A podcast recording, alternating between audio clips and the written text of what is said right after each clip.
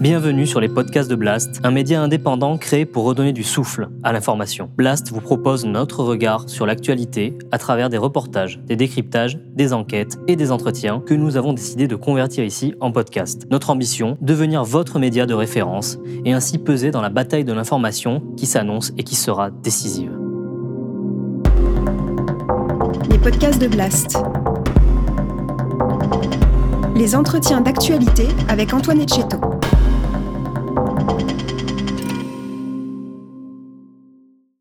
Nous avons décidé de défendre la paix en mettant fin au régime en place.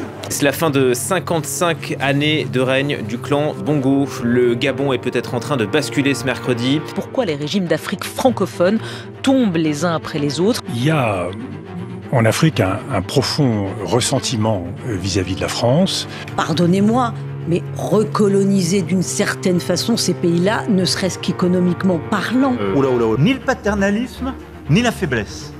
Parce que sinon, on n'est plus nulle part. Bonjour à tous. Après le Burkina Faso, le Mali et le Niger, le Gabon vient de connaître un coup d'État militaire. Chute d'Ali Bongo, dont la famille est au pouvoir depuis plus de 50 ans. En France, Emmanuel Macron parle d'une épidémie de putsch, épidémie qui touche principalement les régimes alliés de l'ancienne puissance coloniale. Les putschistes exigent les uns après les autres le départ des soldats français, souvent soutenus par les populations. Alors pourquoi un tel rejet de la France, alors qu'à Paris, on nous l'assure, la France-Afrique est morte et enterrée? Pourquoi l'Afrique semble-t-elle condamnée à voir des hommes en uniforme prendre le pouvoir C'est ce que nous allons essayer de comprendre aujourd'hui sur Blast.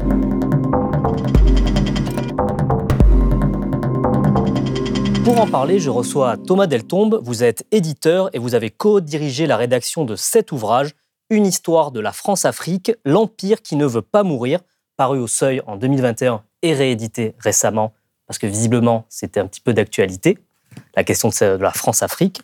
Et avec vous, je reçois Régis Essonneau. Vous êtes activiste gabonais et membre de l'association Survie. Alors pour les gens euh, qui ne connaissent pas Survie, on pourrait décrire ça comment? Mais Survie, c'est une association française qui s'est fait connaître euh, pour sa lutte contre la France-Afrique précisément. Mmh. Donc évidemment, l'un comme l'autre, vous portez un regard critique sur la France et ses relations avec les pays africains.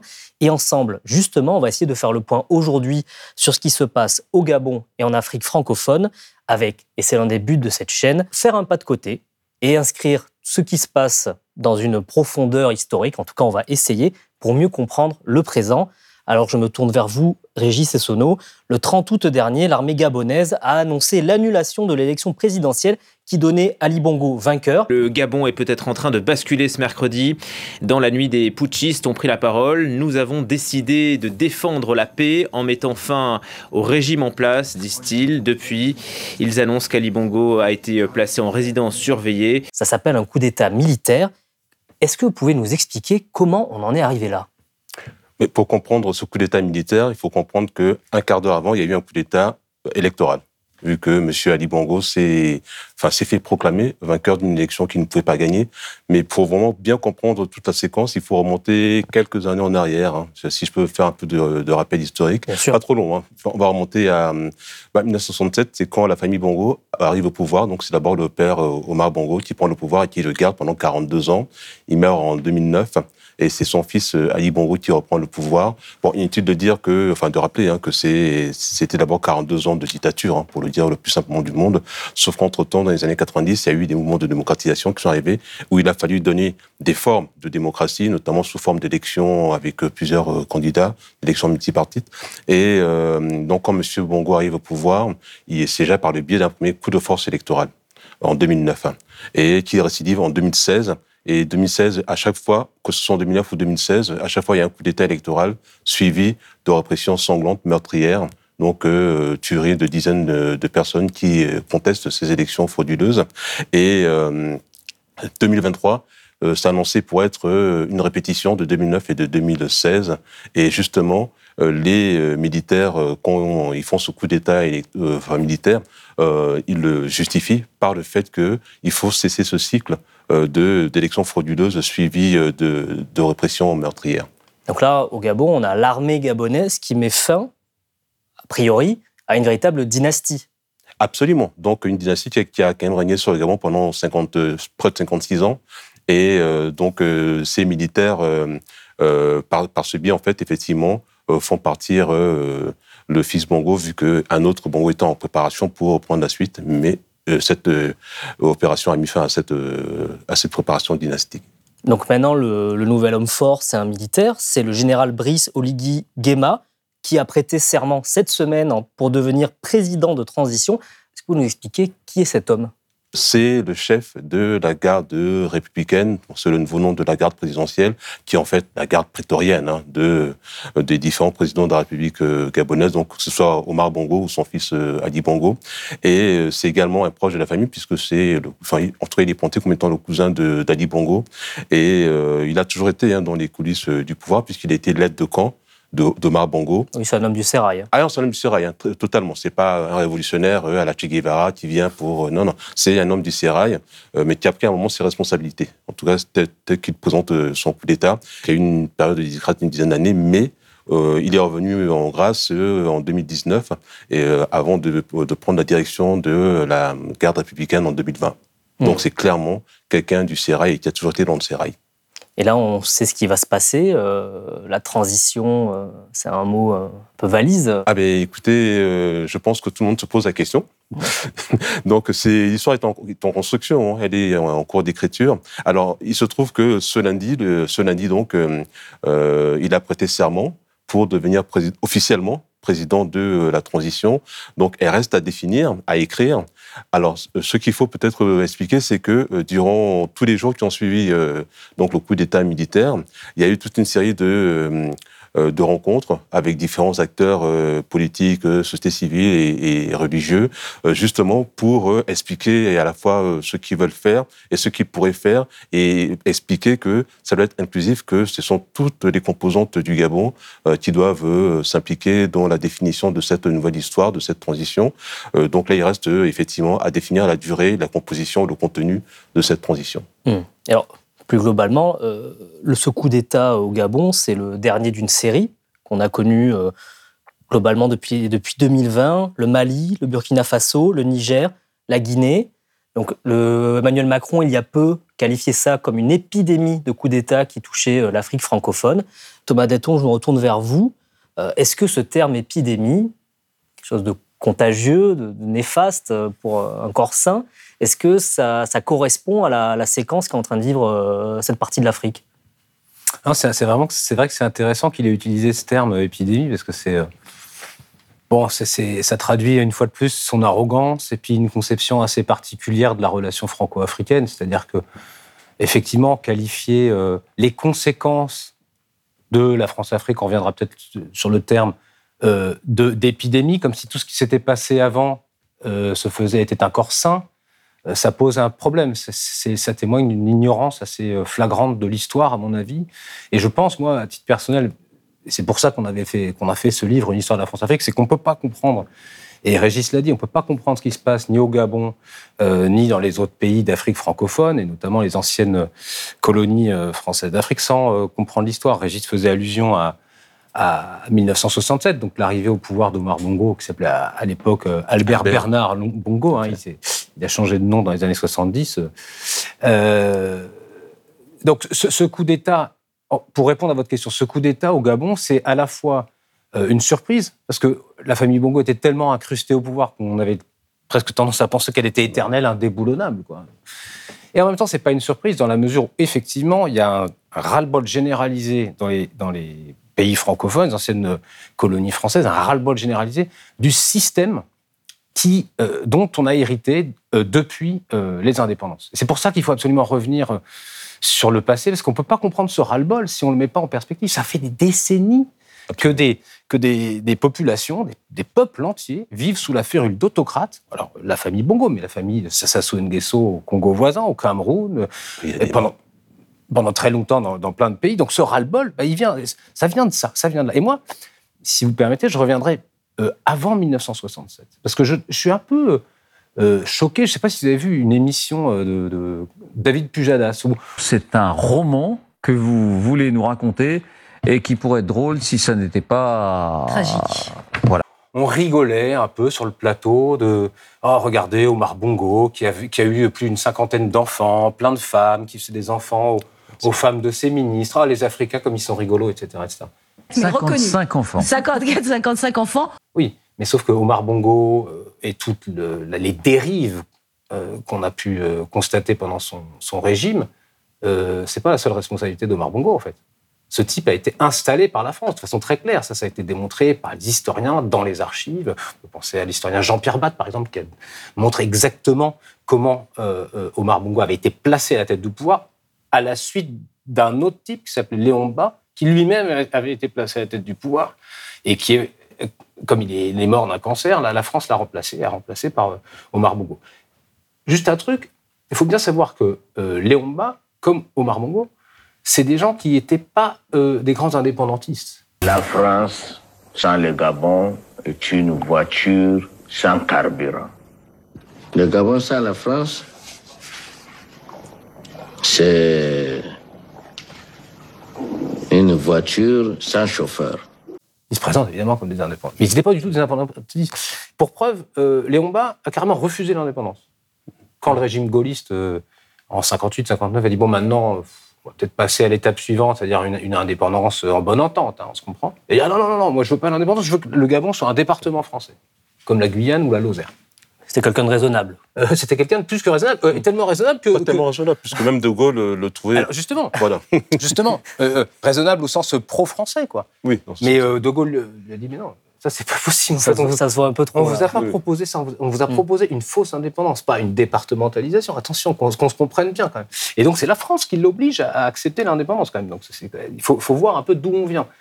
Et euh, ce, ce pays, et ça c'est, je, je m'arrête là après, mais c'est, il faut absolument rappeler que ce pays est un pays stratégique d'un point de vue de ses ressources. Les ressources naturelles du Gabon sont nombreuses. C'est un pays qui a des ressources, qui a eu des ressources pendant très, très longtemps d'uranium.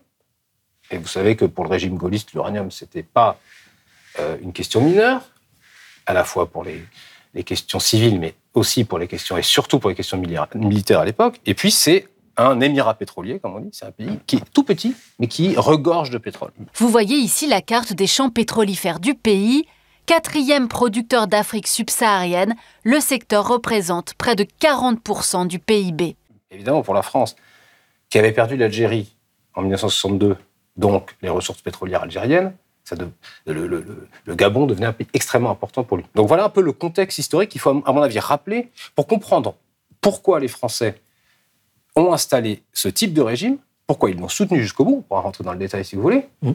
et pourquoi, du coup, euh, les Gabonais, comme beaucoup d'autres Africains, ne supportent plus ni ces régimes, ni, pour revenir à Macron, cette espèce de morgue d'épidémie. Alors oui, épidémie de coup d'État. Simplement, il y a eu des décennies d'épidémies de fausses élections. Petit problème, là. C'est, c'est, à mon avis là que, finalement, les, les, les- les opposants gabonais, ils sont un peu coincés, en fait. Les, démocrates gabonais, on va dire. Tu, me corriges. Ils sont un peu coincés entre des, élections truquées et des coups d'État. Alors peut-être pour rebondir sur ce point et, et revenir également en arrière historiquement. euh, alors parfois on, entend oui c'est le premier coup d'État au Gabon etc. Non c'est faux, hein, c'est absolument faux. Et on entend aussi souvent que oui c'est euh, le retour de la démocratie depuis peu. Non c'est faux. En fait au début des indépendances, durant les trois quatre premières années, il y avait un semblant de démocratie avec des partis euh, vraiment installés, euh, etc. Et le coup d'État de, il y, a eu, y a eu un coup d'État en 1964. Pourquoi? Parce que le président de l'époque, M. Léomba, était en train de virer dictateur. Les troupes françaises sont intervenues à leur tour au Gabon pour permettre le rétablissement de la légalité au profit du gouvernement du président Léon Mba, arrêté puis destitué hier à la suite d'un coup de force militaire déclenché à Libreville par certains éléments de l'armée gabonaise. Et donc, en fait, il y, a, une forme de similitude entre le coup d'État d'aujourd'hui et celui de 1964. C'est-à-dire qu'en fait, les militaires sont arrivés pour dire non, là, ça ne va pas. Euh, le président fait n'importe quoi, et, donc il faut, euh, faut, faut que ça s'arrête. Alors, la, la petite différence que eux, ils ont immédiatement remis le pouvoir aux civils. Bon, ça, c'est la petite distinction qui serait intéressant de l'interroger. Et, euh, mais c'est la France qui a remis en selle le dictateur de l'époque au prix d'un bain de sang. Donc, euh, alors que les putschistes euh, avaient renversé, destitué le, le dictateur de l'époque, sans tirer un seul coup de feu, comme aujourd'hui hein, d'ailleurs. Et, euh, Et donc, il y a quand même cette mémoire-là que les Gabonais ont. Et donc, euh, il faut aussi comprendre que quand il y a certaines mauvaises réactions, c'est parce qu'ils ont cette mémoire-là. Du fait que la France, à au moins deux reprises, a euh, mis, euh, a sauvé la mise militairement au dictateur. Donc, d'abord avec Luamba en 1964, mais aussi avec Omar Bongo plus tard. Et, et donc, pour revenir à ce dont Thomas euh, parlait tout à l'heure, sur le fait qu'il y a un ras-le-bol, mais vraiment extrême euh, des Gabonais. Là, je parle que pour les Gabonais. Euh, euh, C'est-à-dire que pour eux, il faut comprendre que, enfin, quand même plus de trois quarts de la population euh, a moins de 56 ans, c'est-à-dire euh, la durée de euh, donc de cette dynastie, voilà. Euh, donc ils n'ont connu que Bongo, Bongo, Bongo, Bongo au pouvoir, et il y avait un tel ras-le-bol euh, que n'importe qui était, enfin, comment dire, pouvait venir du moment qu'il enlevait Bongo. Donc c'est aussi pour ça que l'armée a reçu un accueil extrêmement favorable. Oui, la population euh, soutient euh, ce qui est en train de se passer. Ah non, non, non, la question ne se pose pas. hein. La, la population soutient euh, ce, ce coup de force militaire. Lorsqu'il y a instabilité dans une nation, l'armée se rend du, côté du plus grand nombre. Aujourd'hui, notre armée s'est rangée de notre côté. Il y a clairement, si on regarde au niveau du, de la population, oui, il y a un ressentiment.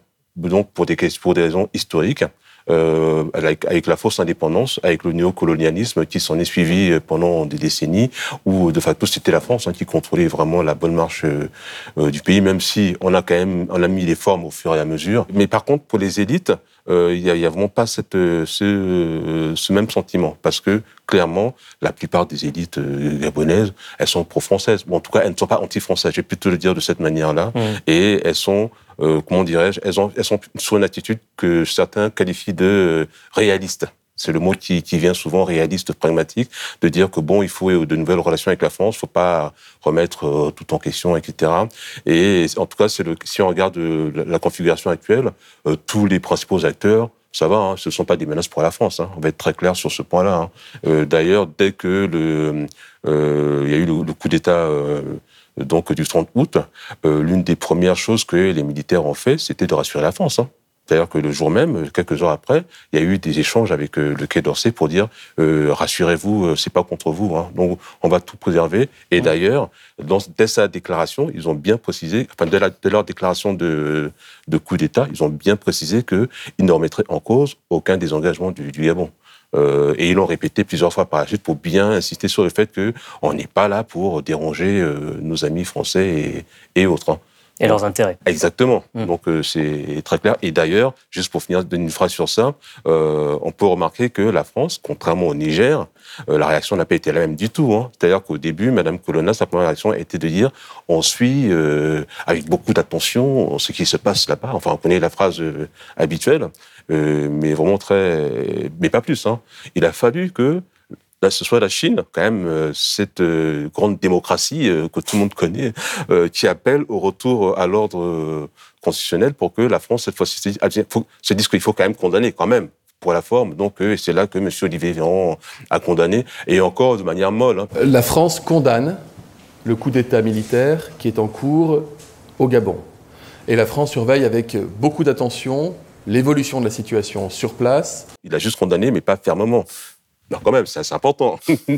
Et alors que au Niger, les, les condamnations étaient quand même beaucoup plus, plus fortes. C'est un coup d'État contre un président démocratiquement élu. On a un homme intègre, démocratiquement élu, courageux, et on nous explique que la bonne politique aujourd'hui, ce serait de le lâcher. Non, il ne démissionne pas au péril de sa vie et de celle de sa famille. On parlait d'intervention militaire au Niger. Ah oui, oui, là, à aucun moment on en a parlé. hein. Là, À pas aucun le cas. moment on en a Ah, puis ça a même été proposé. On, on a lu dans le Monde un article qui décortiquait le coup d'État au Niger et la France est allée voir Bazoum, euh, Mohamed Bazoum, le président, président déchu, déchu, ouais.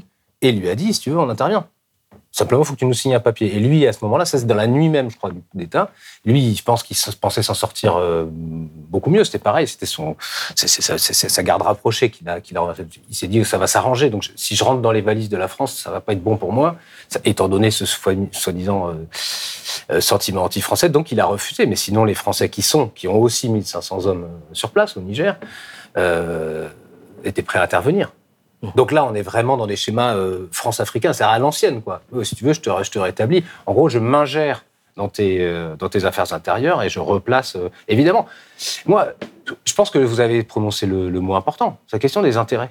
C'est la question des intérêts. Tous les responsables politiques, tous les présidents français ont toujours dit en Afrique, on défend nos intérêts. D'ailleurs, Macron, dans la, son allocution devant, le, devant les ambassadeurs il y, a, il y a quelques jours, a, a, parlé des intérêts. On va défendre nos intérêts. Après, il a dit on va aussi défendre les valeurs, etc. La démocratie. Évidemment, toujours, on défend toujours des valeurs quand on est français, c'est bien, mais bon, en fait, les intérêts, c'est encore mieux, apparemment. Moi, je pense qu'il. Et, et, il a vanté, ce qui était très intéressant dans ce discours, c'est qu'il a vanté la cohérence. Alors, c'était nous, on a une cohérence. Alors, on, on, on, on condamne tous les coups d'État. Comme ça, c'est clair, c'est cohérent. Évidemment, pour, je pense que ça, c'est un public qui marche très bien pour l'opinion publique française. Ah oui, les coups d'État, c'est pas bien, la démocratie, c'est bien. Mais là, il exploite l'ignorance des Français, en fait. Des, des, des, des, Français de base euh, qui, qui, disent bah oui c'est vrai les élections c'est mieux que les coups d'État. Oui, c'est vrai. Sauf que quand les élections elles sont toutes pipées depuis 70 ans eh on revient au dilemme euh, dont je parlais tout à l'heure. Élection truquée ou coup d'État? Rien n'est génial là-dedans. Au fond, il y a, moi je pense, une vraie cohérence dans la politique de, de Macron, comme de tous ses prédécesseurs, c'est on défend les intérêts de la France. Donc si les coups d'État sont pro-français, ou en tout cas qu'on peut les gérer de, de sorte qu'ils ne nuisent pas à nos intérêts, eh ben, on les accepte. Alors on les condamne peut-être pas trop fermement, puis finalement on finit par les accepter, on envoie l'ambassadeur, et puis on, trouve un arrangement. Et quand effectivement les putschistes sont des gens qui exploitent le sentiment anti-français, comme on l'appelle, ou qui vraiment sont dans un, une, une, attitude de rejet de la France, des, euh, de, de, du franc CFA, des, des, dispositifs militaires, etc. Donc là, c'est vraiment néfaste pour les intérêts français, en tout cas tels que les perçoivent les, les, élites françaises. Et si en plus ils commencent à agiter des drapeaux russes et autres horreurs de ce type-là, alors là... Type le Mali Exactement, c'est pour ça que j'ai dit ça. Mali, mais Niger, Burkina, et puis ailleurs aussi potentiellement. Alors là, par contre, on condamne très fermement et au point de possiblement intervenir ou pousser des acteurs africains mmh. à intervenir pour défendre des intérêts communs avec d'autres alliés stratégiques qu'on peut avoir en Afrique, la Côte d'Ivoire, en tout cas le président ivoirien, ou euh, en Afrique centrale, le président euh, camerounais Paul Biya, au pouvoir depuis seulement 40 ans. Est-ce qu'on peut juste s'arrêter à un moment sur un terme qui est le, le terme à la mode? On l'a déjà utilisé plusieurs fois depuis le début de cet entretien, c'est France-Afrique. Mmh qui serait en fait euh, voilà, le, le, la façon de désigner euh, les types de relations qu'il y a entre la France et les pays africains et qui serait, d'après ce que vous me dites, une explication majeure pour les déstabilisations qu'on connaît aujourd'hui. Est-ce que vous pouvez m'expliquer qu'est-ce que ça veut dire exactement France-Afrique et d'où ça vient ce terme? Alors, je vais essayer d'être bref parce que c'est quelque chose qu'on qu développe dans tout ce livre-là, euh, une histoire de la France-Afrique. On donne une définition, on essaie de faire une généalogie. On parle de Félix Houphouët-Boigny, mais en fait, c'est pas vraiment lui. Alors ça, voilà, ça, c'est une petite découverte qui, en soi, n'a pas l'air très importante, mais assez intéressante en termes d'historiographie et de chronologie. C'est-à-dire que ce terme, moi, j'ai trouvé, la première occurrence que j'ai trouvée de ce terme, c'est le 15 août, le 15 août pardon, 1945, le jour de la capitulation du Japon, donc c'est pas complètement hasard, à la une d'un journal qui s'appelle L'Aurore. Et on a un monsieur, un journaliste oublié maintenant, qui s'appelle Jean Pio, qui dit Maintenant que le monde va changer, il faut qu'on voit quel est l'intérêt de la France Comment on peut défendre les intérêts de la France? C'est quoi? Et il dit il faut qu'on se concentre sur l'essentiel. C'est ce qu'il dit, c'est le mot qu'il utilise, et il dit l'essentiel, c'est ce que j'appellerais la France-Afrique. Écrit comme ça, hein, avec la cédille en un seul mot. Et je trouve ça extrêmement intéressant, l'invention de ce mot finalement, parce qu'il symbolise parfaitement le problème de tout ce qu'on est en train de dire. C'est cette idée dans l'imaginaire français, en tout cas des élites françaises, et dans l'imaginaire d'une partie des élites africaines, qui considère qu'il y a un lien fusionnel, qu'il doit y avoir un lien fusionnel entre la France et l'Afrique, la France Afrique. Il faut que ce soit fusionnel, on peut plus se séparer, on peut pas se séparer. Le tiré n'est pas suffisant. Il faut que ce soit. Voilà, il faut vraiment. C'est bon, la même, c'est presque un continent en soi, la France-Afrique. C'est un continent imaginaire, mais qui est très puissant dans les imaginaires. Et c'est ce que développe ce Jean Pio, c'est ce que développera plus tard euh, euh, au foyer de Boigny, disons plus tard, réutilisant le terme, et ensuite toute une série de gens qui, sans forcément utiliser le mot, continuent de penser, continuent de dire que la France a une vocation africaine. C'est ce fameux terme de vocation africaine qui va être utilisé par des Mitterrand, des Chirac et tous les autres. La France a une vocation africaine, contrairement aux autres pays. Les États-Unis n'ont pas une vocation africaine. Les Anglais qui ont colonisé l'Inde et le monde entier, non, ils n'ont pas une vocation strictement africaine. Nous, Français, on a une vocation africaine. Et ça, c'est un truc qui, à mon avis, est pas du tout déraciné dans l'esprit des, élites françaises, des élites dirigeantes, des élites économiques. Cette idée vraiment au fond, avec les Africains, on est un peu forcément un peu frères, quoi. Donc ils peuvent pas se séparer de nous, et s'ils nous en veulent, c'est injuste. S'ils nous critiquent, c'est injuste. Alors qu'on a été tellement sympa, les Lumières, la Révolution française, on leur a offert tellement de choses. Bah, évidemment, j'ironise, mais, mais, mais au fond, c'est ça. Alors voilà pour vraiment une définition extrêmement rapide de la France-Afrique. On peut détailler un tout petit peu en disant qu'il y a quand même plusieurs facettes de la France-Afrique. Et je pense que là, on est au cœur du, des quiproquos autour de ce mot. C'est-à-dire que pour beaucoup de gens, la France-Afrique, c'est euh, la facette occulte criminelles, euh, un peu mafieuses, mafieuses euh, de, des relations franco-africaines. Donc les détournements de fonds, les fameuses mallettes, les barbouzes, les assassinats politiques, tout ce qui est euh, moche. Quoi. Mais, par, mais nous, dans ce livre, on dit non, non, malheureusement, cette facette-là, qui est critiquable de façon. Je pense que tout le monde peut dire que c'est pas bien. Bon, pas bien. Moralement, c'est pas bien. En fait, elle ne s'explique pas y a pas, si on ne comprend pas qu'il y a une facette officielle. C'est ce que disait Régis tout à l'heure. Les accords de coopération, les accords monétaires. C'est pas du tout caché, les accords monétaires. Le franc CFA, on en a tous les jours dans les mains en Afrique. Pas. Ça, c'est officiel. Et c'est pour défendre ses intérêts parfaitement officiels qu'on a mis en place, que la France, les dirigeants français ont mis en place toutes ces structures officieuses et criminelles. Et là, je crois qu'il y a un petit quiproquo.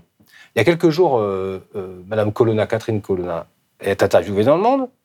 On dirait qu'elle nous répond. Le titre du, journal, une, c'est euh, La France-Afrique est morte depuis longtemps. Nous, on répond. Euh, nous, notre livre, il est sous-titré euh, Un empire qui ne veut pas mourir. Donc, On se sent un petit peu interpellé. Et je pense que le quiproquo est là. C'est-à-dire qu'elle, elle sous-entend, elle ne définit pas. Elle donne pas de définition du mot dans l'interview. Elle dit c'est fini. Elle nous dit quoi? Qu'est-ce qui est fini? Est-ce que c'est les, mal- les mallettes, quelques trucs criminels comme ça? Peut-être que c'est fini. On verra plus tard. Peut-être que c'est fini.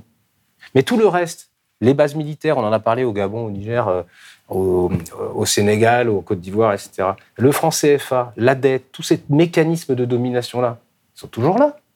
Donc, et là, je crois qu'il y a un quiproquo, je ne sais pas si tu seras d'accord, je pense qu'il y a entre les élites françaises, notamment les élites, les commentateurs, qui ont dit bon, la France-Afrique, c'est fini, Madame Colonna a parfaitement raison. C'est un, un couplet qu'on entend depuis 20 Oui, ans. il ne cesse de le répéter. Et de le promettre. C'est-à-dire que Sarkozy l'avait promis en 2007, Hollande l'avait promis en 2012, Macron à l'a promis en le 2 mars. 2017. C'est fini. Il a, il a dit de mars dernier que c'était fini. C'est vraiment la C'est quelque chose qui ne cesse de mourir, en fait. Ah voilà, c'est l'Empire qui ne veut pas mourir.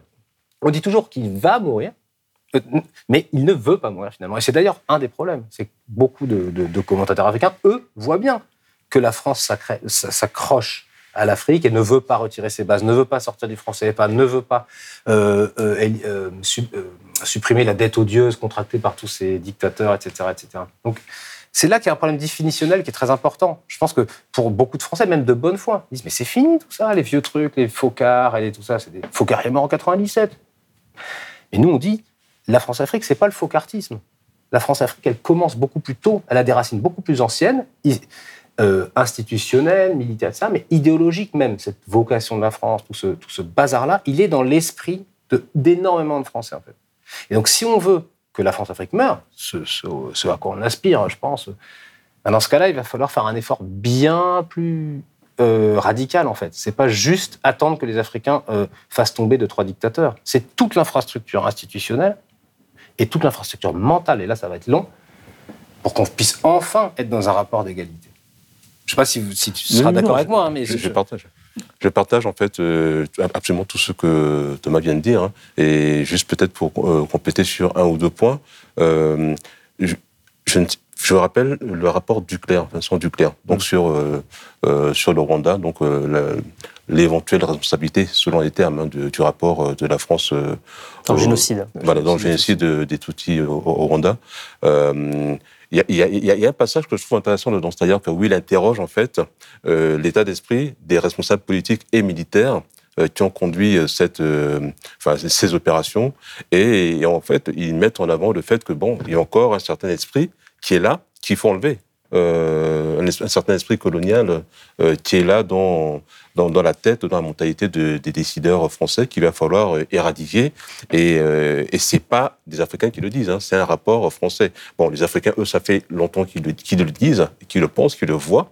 Et, et oui, donc clairement, ça c'est un point sur lequel il va falloir sérieusement se pencher. Il y a, il y a l'exemple évidemment du franc CFA qui est, qui est emblématique. C'est-à-dire que ça fait des, des, des, des années et des années que de plus en plus fortement les Africains réclament la fin. Euh, là, je parle des populations et des élites, c'est différent. Mais Mm. les popul- c'est important au niveau de, de, de ces pays de faire la distinction euh, à chaque fois entre élite et population. Oui, Donc, parce on- qu'en fait, la, la France-Afrique, ce n'est pas que, que quelque chose euh, d'ex- d'exogame qui est imposé euh, par euh, l'ancienne Mmh, métropole. C'est- non. Il y a aussi il faut beaucoup d'élites africaines locales, oui, bien sûr. qui, qui ont leur intérêt. Absolument. Donc, par exemple, sur le franc CFA, euh, des, élites, des élites euh, économiques, enfin des élites tout court, ont intérêt au franc CFA. Objectivement, hein, c'est même pas une question de jugement de valeur. Il y a une, vraiment une volonté de la France de s'agripper à ces symboles-là pour maintenir euh, une certaine influence. Je ne sais pas si je peux, enfin, peut-être qu'on en parler tout à l'heure, mais euh, parce que bon. Euh, parce que Thomas tout à l'heure faisait allusion à l'Angleterre qui n'a pas la même relation avec ses colonies euh, africaines. Faut, enfin, quand même, l'Angleterre aussi, il y a quand même beaucoup d'anciennes colonies en Afrique, mais c'est pas du tout les mêmes euh, rapports qu'il y a. Et, euh, et, et, moi, ça me fait penser à un article qui a été écrit par Olivier Plamongin euh, il y a quelques temps sur le complexe de Fashoda versus le complexe de Bangui. Le Fashoda, c'est une défaite française. Justement, donc au Sud-Soudan. Et, et parce qu'en fait, à l'époque, il y avait une guerre enfin, euh, d'influence en fait entre la France et l'Angleterre pour pouvoir avoir le maximum de colonies euh, euh, en, Afrique. Et, et, donc, suite à cet incident de, de Fashoda, comme on l'appelait à l'époque, il y a eu un complexe qui s'est développé au niveau de la France et qui a énormément déterminé une bonne partie de la politique française euh, sur le fait qu'il y a euh, cette crainte qu'il euh, y ait... Notre puissance étrangère. Voilà, donc soit remise en question, notamment par nos chers alliés anglo-saxons, etc. Et je pense que ça peut peut-être faire la transition avec ce dont Thomas a commencé à parler par rapport au, au fait que aujourd'hui on, on, dirait que tout s'explique par l'influence russe en Afrique. Ou chinoise. Voilà, ou chinoise. Au choix. Voilà, au choix. Euh, tout ce qui arrive à la France euh, dans ces pays, c'est à cause de, la Russie qui serait derrière en train de, de, tirer les ficelles de ces petites marionnettes euh, d'acteurs africains qui seraient incapables d'avoir leur propre jeu par eux-mêmes sans avoir forcément quelqu'un derrière eux à leur dire ce qu'il faut faire. Alors justement, bah, la transition est toute trouvée. Euh, du côté de, Paris, le discours, donc effectivement, on parle de ce sentiment anti-français qui serait, alors évidemment, lié à une histoire commune difficile, mais euh, ce serait surtout euh, lié au terrorisme et euh, à l'ingérence étrangère qui attiserait ce sentiment anti-français. Donc, on pense évidemment à la Russie, avec la présence du groupe Wagner au Mali et dans d'autres pays. ça, vous l'avez dit, c'est un peu une vieille rengaine. la ligne a changé.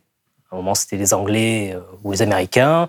Il y a eu l'URSS à une époque. Maintenant, c'est plutôt la Chine ou les Russes au choix certes, la France, il y a ce discours euh, de la, mauvaise ingérence étrangère. Nous, la bonne ingérence étrangère et la mauvaise ingérence étrangère. Mais au-delà de, la psyché française, euh, il y a quand même des faits qui sont là. C'est que, par exemple, le groupe Wagner est réellement présent au Mali et a remplacé la, présence des troupes françaises qui étaient là jusqu'alors. Donc, est-ce que ça, il n'y a pas une part de, vérité dans, la, façon dont la, France euh, voit, les choses? Ah bah oui, non mais ça personne ne nie que euh, la Russie euh, est à l'offensive en Afrique francophone, ça c'est clair et net. Au Mali, en Centrafrique, avant, un peu partout où elle peut, y compris sur les réseaux sociaux. Ça, je pense que personne ne, lit, ne le nie, tout le monde le sait. Mais en tout cas, nous, en tant que, moi, en tant que citoyen français, ce qui m'intéresse, c'est la façon dont c'est instrumentalisé. On a l'impression que tout s'explique comme ça. C'est ça le distinguo mmh. qu'il faut faire. C'est que c'est pas parce qu'il y a une réalité que toute réalité s'explique par ce, par ce prisme-là. Alors, je crois que vous avez vraiment raison, Régis, comme vous, vraiment raison d'insister sur le fait que c'est vraiment pas nouveau. C'est-à-dire que cette, cette, cette, idée de concurrence étrangère, c'est quelque chose qui est consubstantiel à la colonisation. Et d'ailleurs, souvent, ça la justifie. Euh, c'est parce que les autres veulent s'ingérer euh, qu'il faut absolument qu'on y aille. Ah, ils sont en train de prendre l'Afrique. C'est pas possible. Les Anglais alors on y va. Ça, ça justifie auprès de l'opinion publique. Ah, les soviétiques, à une autre époque, sont en train de euh, s'ingérer en Angola. Donc ça, ça justifie qu'on vraiment on tienne nos, nos, positions au Gabon, parce que sinon c'est la subversion communiste, etc. Euh, les Américains, parce que ça, les Américains aussi ont souvent été perçus comme des grands ennemis. On parlait du Rwanda tout à l'heure, c'était la fixette de Mitterrand euh, dans, les, dans ces années, dans les, depuis les années 50 jusqu'aux années 90. Lui, pour lui, son grand ennemi, euh, en Afrique, c'était euh, les États-Unis. Et c'est pour cette raison qu'il a, je passe les détails, mais pour cette raison qu'il justifiait l'intervention de la France auprès, euh, contre le, enfin, auprès des ceux qui seront les génocidaires euh, au Rwanda. Parce que sinon, en fait, les adversaires, les Kagame, le FPR, hein, je passe sur les détails, euh, étaient perçus par Mitterrand comme des agents américains, finalement, des sous-marins des, des, américains. Donc, cette, cette histoire de concurrence étrangère, elle, elle, elle fait partie de la politique africaine de la France, en- systématiquement. À mon avis, la question qu'on peut se poser, sans avoir de réponse, c'est quelle est la part, quel est le, dans quelle mesure c'est déterminant? Et il se trouve que les contestations anti-françaises, en- donc on regarde l'histoire, y compris récente, elles sont déconnectées de la présence russe. Il y a eu des manifestations au Togo, des centaines de milliers de personnes au Togo en 2017. Il n'y avait pas de drapeau russe. Donc c'était bien contre un système france-africain que les manifestants, euh, enfin en tout cas le dictateur euh, togolais, pro-français, et la France qui était derrière, et toute cette histoire dont Et on a Vincent parlé. Et, et- et donc les intérêts français, je veux dire, pas, c'était pas les Russes qui tiraient les ficelles. Et donc, deuxième question, dans quelle mesure la présence des Russes, l'ingérence russe, qui est tout à fait réelle, est utilisée par les Africains comme un instrument? Si l'objectif principal est de virer les Français, pour parler vulgairement, dans quelle mesure on va utiliser les Russes pour faire peur aux Français, on est là, et pour effectivement dégager euh, les Français. Les Français, ils sont incrustés là depuis des décennies. Les Russes, ils pourraient peut-être nous aider, et après, on les dégagera s'il faut. Je pense que c'est un peu le, ça peut peut-être s'analyser un peu comme la même attitude par rapport aux, militaires. Vu de l'extérieur, quand on ne connaît pas bien, on se dit Ah, mais comment ça se fait que les Africains aiment tant les militaires? C'est pas qu'ils les aiment.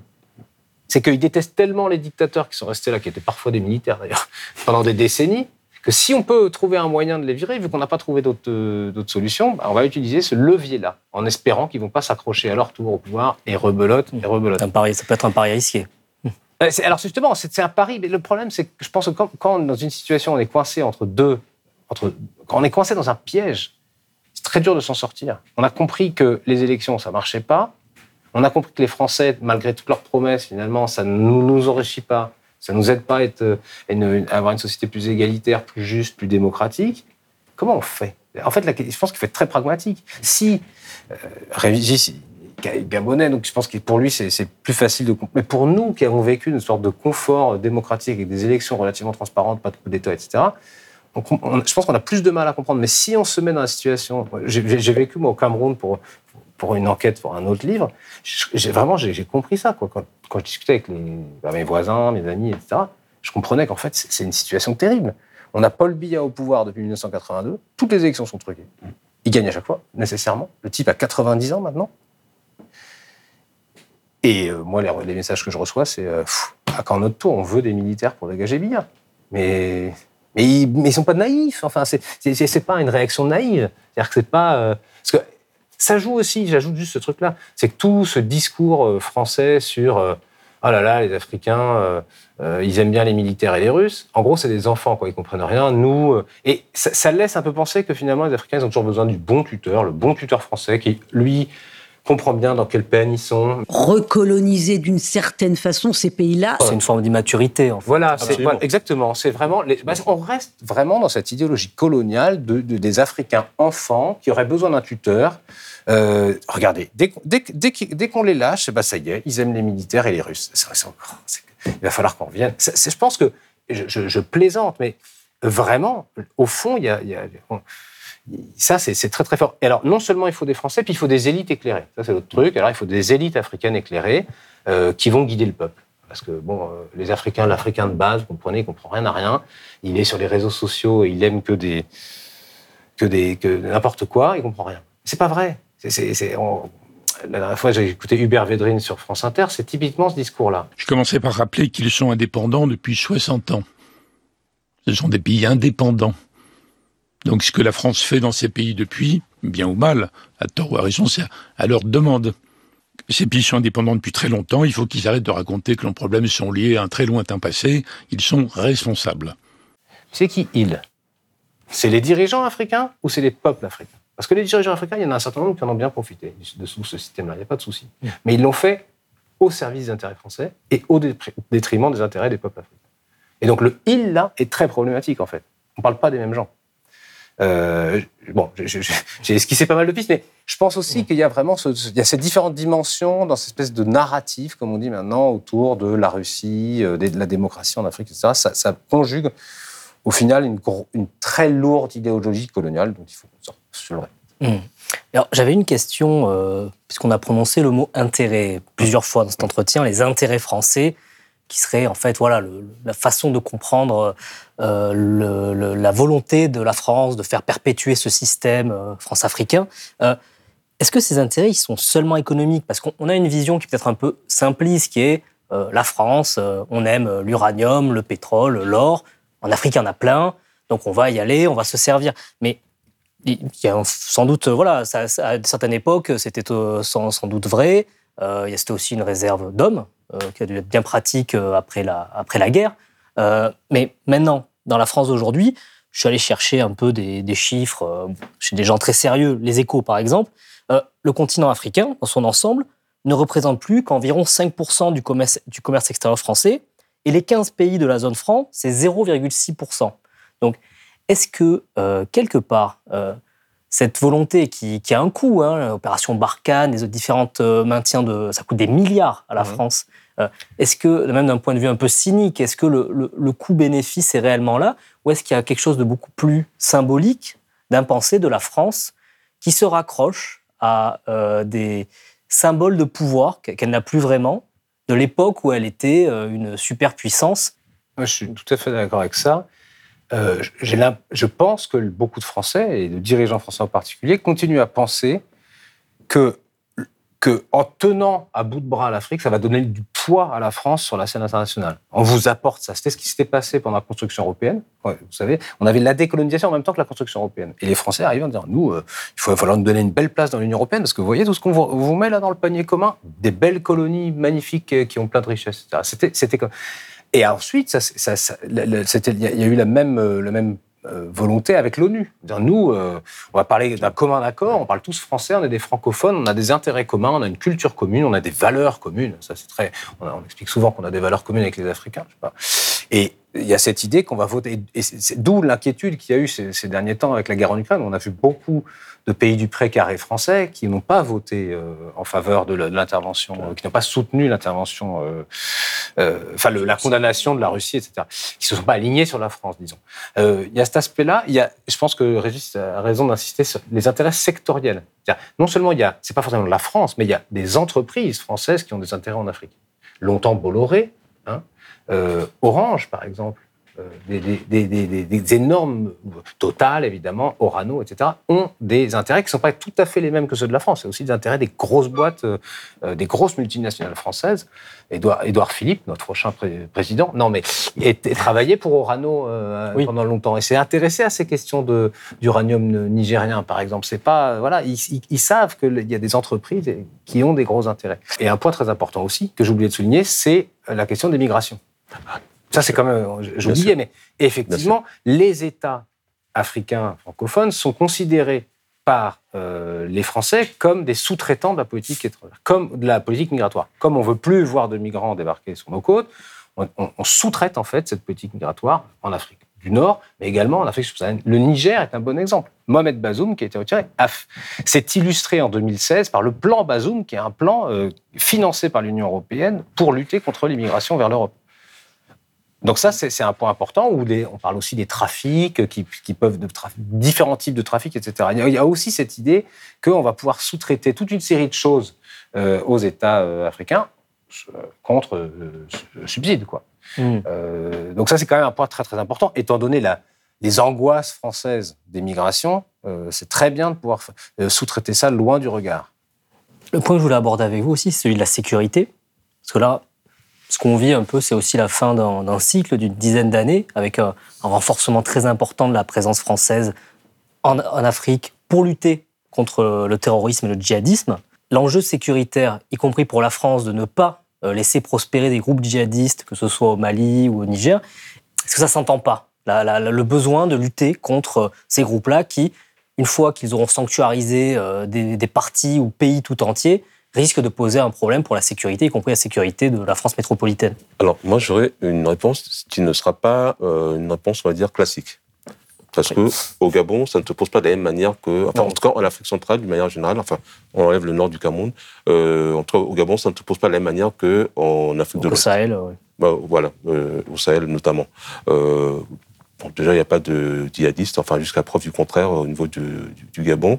L'enjeu n'est pas direct, mais il est quand même indirect parce que ça a quand même eu un impact euh, dans la manière dont les dirigeants, euh, les potentats locaux ont récupéré les discours euh, français à leur avantage en interne. Mmh. Et ça leur a également servi dans leurs relations internationales, notamment avec la France, puisque euh, à un moment où M. Bongo était en délicatesse au niveau international, il, il, il a utilisé euh, cette thématique-là de la lutte contre le terrorisme pour pouvoir s'attirer les bonnes grâces, notamment de la France, mais également de l'Europe, pour pouvoir euh, être en selle, se remettre en selle euh, sur le plan diplomatique, alors que pratiquement, de par sa position géographique, encore une fois, le Gabon n'est pas grand-chose à offrir. directement en fait. menacé Voilà. par ces problématiques-là. Bah, le cas le plus emblématique, c'est le Tchad, quand même.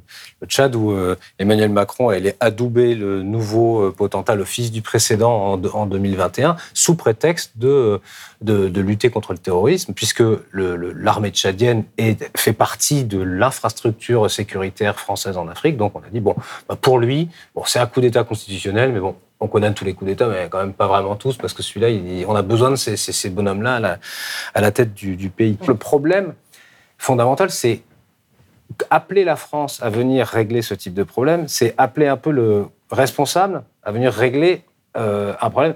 Si le, le- le djihadisme en grande partie a pu se développer dans ces zones, c'est un parce qu'il y a eu une intervention française En et- Libye. en enfin, pas que française, mais en Libye, qui a eu des conséquences énormes sur la région, qui a eu- sur une région qui, dont les États sont eux-mêmes affaiblis par, cent- par euh, 50 ans ou 60 ans euh, de euh, dépossession euh, de souveraineté.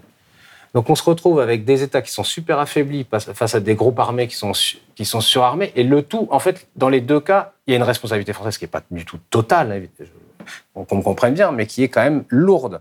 Et donc évidemment, euh, rappeler les Français, ou en tout cas que les Français se, se rappellent et s'installent à nouveau euh, en 2013 pour l'opération euh, Serval euh, au Mali, bah, ça pose quand même un, sérieux problème. C'est-à-dire que ça. Alors les Français n'arrêtent pas de dire, les responsables français n'arrêtent pas de dire, nous on essaie d'africaniser notre politique, on essaie de faire venir euh, d'autres puissances, euh, mais sauf que d'autres puissances étrangères, donc européennes, américaines, pour venir intervenir.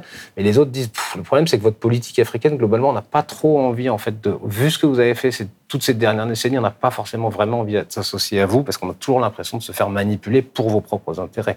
Donc, je suis pas un spécialiste de ces questions-là, mais quand même, je pense qu'il y a un énorme problème et qu'on est en fait les plus mal placés pour venir euh, intervenir dans ce genre de pays. Il faut être conscient du fait que, euh, tout à l'heure on parlait de Rano, euh, Thomas parlait de Rano, il faut être conscient du fait que la parole de la France en Afrique, elle est radioactive, hein. mais vraiment. Euh, C'est-à-dire qu'il y a, un tel rejet donc, de, cette parole que souvent, enfin, certaines prises de position de la France mais sont vraiment contre-productives. Et par exemple, on, on- reprend l'exemple du Niger. Il faut quand même se rappeler qu'au tout début du coup, enfin, du putsch, euh, les soutiens n'étaient pas si évidents que ça pour les putschistes. Euh, les, toutes premières euh, manifestations, c'était pas pour les soutenir. Je parle, je au moins des toutes premières. hein. Et, même l'armée ne s'est pas ralliée tout de suite à, ce, putsch. Et, en fait, ce sont en fait les différentes prises de parole de la France qui ont énormément contribué euh, à, à créer un élan populaire euh, autour des, des putschistes. Alors, je suis incapable de dire si la population est vraiment aujourd'hui majoritairement euh, derrière. Euh, bah, on sait que les grandes villes, oui, clairement, pour les grandes villes, mais pour les, les milieux ruraux, c'est plus, euh, ça se discute plus. Mais ce qui est sûr, c'est que on a vu en fait au fur et à mesure euh, des personnes se manifester, manifester de plus en plus leur soutien euh, aux putschistes du fait des prises de position de la France et, même, et, et- et du fait et, comme la population se manifestait de plus en plus en faveur de- du, du, du putsch, bah, euh, ça a conduit même certains pays à revoir leur position. Et même d'une manière générale, je, vois les positions euh, du président français je n'arrive pas à les comprendre. C'est-à-dire que d'un point de vue rationnel, hein, c'est-à-dire quand je vois euh, la défense des intérêts, euh, etc., je me dis mais non, enfin non, enfin si tu veux que les acteurs locaux te suivent, faut pas dire ça, c'est pas possible. J'ai lu des tribunes qui nous expliquaient N'en faites pas trop, ça devient dangereux. Ça devient dangereux. Non, on doit être clair, cohérent. Cohérent. Sinon, qui nous écoutera Et oui, et, en fait, la seule explication que je trouve, euh, après c'est contestable, hein, mais en soi, la seule manière dont j'arrive à expliquer ça, c'est qu'il est plus dans une logique euh, de politique intérieure que de politique internationale. C'est-à-dire qu'il est plus dans une logique de d'envoyer des messages à certains points de, de lectorat ici en France, plutôt que d'être dans une logique vraiment euh, je dirais, rationnel mmh. euh, d'un président qui essaye quand même de préserver euh, de la meilleure des manières les positions françaises. Les Français, les responsables français n'arrêtent pas de dire ça y est, c'est fini, on tourne la page. Regardez, c'est l'indépendance, on tourne la page. De gauche, de droite, oh, oui, là, Vraiment, il y, a, ce qui est bizarre. Oui, c'est pas bizarre du tout. D'ailleurs, ça s'explique. Mais passons. Mmh. En tout cas, il y a vraiment cette idée que Oh, oh, bah, là, c'est du passé, y compris chez les analystes d'ailleurs, qui à posteriori disent Ah là, il y a vraiment une page qui s'est tournée à la fin de la guerre froide. Ah là, euh, quand Sarkozy est arrivé, c'était la, première fois qu'il y avait quelqu'un qui n'avait pas connu la colonisation. Là, on est vraiment passé à une autre époque, etc., euh, etc. Regardez comme euh, Hollande en 2013 a été accueilli. regardez, ça, c'est une nouvelle époque. Là, bon, on a toujours une nouvelle époque. Mais en réalité, et on a toujours cette idée qu'il y a une rupture avec le passé. Bon, maintenant, on a tourné la page, revenons à des partenariats. Bon, on a tout un discours, une nouvelle langue un peu du management international euh, autour de la rupture. Nous, ce qu'on constate, hein, mais c'est pas, que ce soit dans les archives ou dans la littérature de toutes ces époques, c'est qu'en réalité, tous ces gens ne cessent de dire que ça change pour que ça change pas. Ne cessent de dire que la France-Afrique est morte pour qu'elle continue. Ne cessent de, de mettre en œuvre des réformes qui, comme toute réforme, n'ont pas pour but de tuer quelque chose, mais de, de, poursuivre quelque chose. Quand on réforme quelque chose, c'est pas pour euh, le tuer, sinon on le tue. On dit voilà, c'est fini, on enlève les bases. On, non, on révolutionne. voilà. Mm. Donc, euh, tout, on parlait tout à l'heure du franc CFA. L'exemple du franc CFA est typique. Euh, Macron, en, 2009, en 2019, s'invite à Abidjan, en Côte d'Ivoire, pour annoncer une réforme du franc CFA. C'est dans la presse immédiatement, le lendemain, tous les journaux français, la fin du franc CFA. Bam on regardait ça avec effroi, avec effarement en tout cas. Euh, déjà, le gars qui se pointe à Abidjan pour annoncer lui-même, le français qui dit Bon, les, amis, je vais réformer le français. Enfin, avec mon ami, euh, comment vous appelez? Bon, c'est incroyable quoi, comme posture. C'est une posture complètement impériale. Donc ça, ça contredit complètement son, discours. Maintenant, c'est fini, etc. Et en plus de ça, cette réforme, c'est une réforme euh, avec plein de guillemets. C'est-à-dire qu'en fait, bah, le français est toujours là. On a réformé ce que les ce qu'un certain nombre de, responsables appelaient les irritants, ce qui embête les Africains. Mais par contre, on garde le socle. C'est toujours un peu cette même logique. C'est-à-dire, on change un petit quelque chose pour pas que, pour pas que tout s'écroule. Mmh. Et ça, c'est vraiment quelque chose qui, depuis 70 euh, ans, se, se, perçoit dans toute l'histoire longue des relations franco-africaines. Lisez le Figaro, j'imagine que vous lisez le Figaro tous les jours. Tous les matins. Et il y avait une fois de plus une une sur, le, sur, le, sur, sur ces sujets. Il y avait un éditorial en, en, une qui était il faut absolument euh, rompre ostensiblement avec la France-Afrique. Euh, et en fait, on ne comprenait pas, c'est extrêmement ambigu, mais du coup très intéressant, on ne comprend pas s'il faut rompre avec le mot France-Afrique, arrêter de nous bassiner avec le mot France-Afrique, ou est-ce qu'il faut rompre avec le système France-Afrique, ce qui est très drôle. Et à la fin, ça se terminait exactement sur cette note-là. Il faut qu'on lâche quelques petits trucs pour garder l'essentiel à long terme. Mmh. Et on revient à notre définition euh, de 1945 sur la France-Afrique. Comment faire pour garder notre influence dans le monde? Il faut se focaliser sur l'essentiel, c'est-à-dire notre relation franco-africaine, France-africaine, etc. Si ce système a su à ce point perdurer et à chaque fois s'adapter à la conjecture, est-ce que cette vague de putsch, est-ce qu'on peut être optimiste pour que ça apporte un changement et un changement en souhaitable pour les Africains Ou est-ce qu'il y a quand même assez peu de chances que du bon ressort de tout ça? On est dans le futur là. Mais le bon qui le définit? Le bon selon quel point de vue? Pour le bon pour, les peuples africains. Alors, après, bon, euh, comme on l'a dit dès le départ, hein, euh, les situations sont extrêmement différentes. Euh, bon, dans le cas du Gabon, il s'agissait en fait de mettre fin à une dynastie. après, on va voir si, si le fait d'avoir écarté cette dynastie va changer les choses profondément au niveau du Gabon, déjà pour eux-mêmes, mais également dans le cadre des relations avec la France. Alors, sur ce point-là, c'est pas forcément le mieux parti, puisque dès le départ, comme j'ai dit tout à l'heure, euh, les, nouvelles autorités euh, ont montré pas de blanche, sans mauvais jeu de mots, hein, auprès des Français de, plusieurs, de plusieurs manières. Donc, il n'y a pas déjà du côté des dirigeants africains, enfin gabonais en tout cas, il n'y a, pas, a pas forcément non plus une volonté de changer, une volonté affichée en tout cas, de changer en profondeur euh, ces relations. Donc euh, ça, ça demande à voir. Mais peut-être que les populations, et là je reviens à, au distinguo tout à l'heure entre les élites et les populations, mais peut-être que les populations vont les amener euh, à évoluer. Si on regarde au niveau des, des, pays sahéliens, les pousses, c'était plutôt c'était des réponses à la fois à des situations de crise interne, mais aussi de tension avec la France. Et là, pour le coup, il y a euh, peut-être la question elle se pose pleinement est-ce que euh, ça peut arriver vers euh, à des changements profonds? D'autant que tous ces régimes mais jouent à merveille des rivalités notamment avec la Russie la Chine etc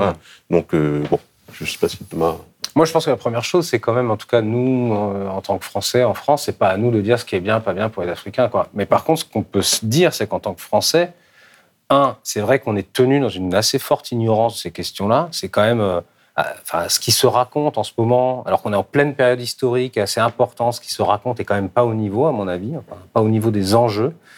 Euh, ça, c'est la première chose, et que quand même, on pourrait exiger, nous, citoyens français, d'être plus, d'être mieux informés. Euh, en tout cas, on devrait prendre l'information en main pour justement s'informer nous-mêmes un peu mieux. Première chose. La deuxième chose, c'est que potentiellement, moi, je pense que potentiellement, on est dans un deuxième temps de la décolonisation. C'est-à-dire, comme la décolonisation des années 50-60 ne s'est pas faite, ne s'est pas complètement faite, on a eu des indépendances en trompe-l'œil, des indépendances piégées, factices, indépendances piégées, etc.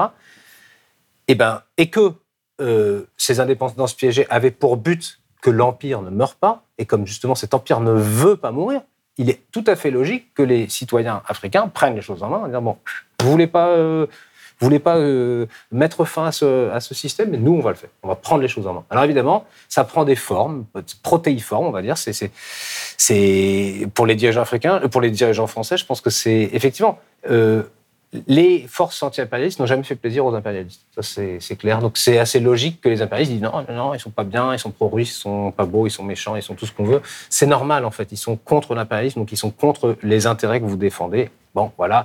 Donc, je pense que effectivement, euh, on est peut-être dans un mouvement, moment de basculement. On ne dit pas que l'empire ne peut pas moins, on dit qu'il ne veut pas moins. J'insiste sur cette distinction parce que, à mon avis, tout est là. La question, c'est est-ce qu'il va ou pas mourir? Et vous pensez qu'on est peut-être dans un phénomène de cette ampleur-là, eh ben, ah deuxième décolonisation? Ah bah moi, je pense. Je pense que là, on est parti pour. Enfin, en tout cas, là, euh, ça ressemble énormément à ce qui s'est passé dans les années 50, où il y avait un grand mouvement de décolonisation mondial. Enfin, ça ressemble également, si on reste sur les parallèles historiques, avec ce qui s'est passé au moment de ce qu'on a appelé les ouvertures démocratiques au début des années 90, où il y a eu des grands mouvements là, qui demandaient à la fois plus d'indépendance, mais surtout plus de démocratie dans les régimes, qui ont été complètement écrasés, écrabouillés. Et finalement, bah, on n'est pas sorti du système, de ce système-là. Et là, on est clairement dans un, dans un registre de cette ampleur-là. Alors la question, c'est de savoir comment les acteurs vont orienter le cours de l'histoire. Je me souviens, en vous parlant là, d'une archive que j'avais vue de, Pierre Mesmer, bon, un, personnage très important qui a été Premier ministre après, il disait il faut qu'on canalise le processus de décolonisation. Donc la question, c'est de savoir est-ce que les dirigeants français vont réussir à canaliser le mouvement, voire à le retourner pour continuer ce système, ou est-ce qu'ils vont pas y arriver? Ils vont le tenter, c'est sûr. C'est normal, c'est légitime, c'est logique, ça fait partie de la logique de l'histoire, on défend ses intérêts. Bon. Mais est-ce qu'ils vont y arriver? Est-ce que les Africains, les peuples africains, vont réussir à arracher tous ces pans de souveraineté qui leur ont été euh, déniés, volés depuis 70 ans, monétaire, sécuritaire, économique, culturel, etc. Est-ce qu'ils vont réussir à enfin euh, arracher ces de Il ne faut pas attendre que les Français les donnent. Les dirigeants français ne les donnent pas. Bien sûr Voilà, donc ça, je crois que c'est une logique de l'histoire. Je ne sais pas euh, ce que ça donnera. J'ai hâte d'en savoir plus. Quoi. Je ne suis pas convaincu que la France ait pris la mesure de ces choses-là. Elle a encore une grille de lecture des années, enfin, du XXe siècle, en fait. Hein. Mais vraiment, hein, c'est quand j'entends certains discours d'aujourd'hui, j'ai l'impression d'être quand j'étais encore gamin. Euh, euh, voilà, donc euh, je suis plus tout jeune, hein, je, peux, je vais vous le dire. Et, ça, ça m'étonne que des personnes, euh, notamment des responsables français, qui sont quand même euh, du 21e siècle a priori, soient encore aussi rétrogrades dans leur manière d'analyser les relations avec les pays africains. Si vous avez aimé ce podcast, s'il vous a été utile, n'oubliez pas de nous mettre des étoiles ou de le partager autour de vous sur vos réseaux sociaux. Blast est un média indépendant, et si tous nos contenus sont en accès libre, c'est grâce au soutien financier de nos blasters et abonnés. Pour nous soutenir, faites un nom unique ou mensuel et rendez-vous sur blast-info.fr. Blast, c'est aussi une web télé disponible sur YouTube et Peertube et présente sur tous les réseaux sociaux. Alors suivez-nous et pour ne rien rater de nos contenus, abonnez-vous sur notre chaîne YouTube.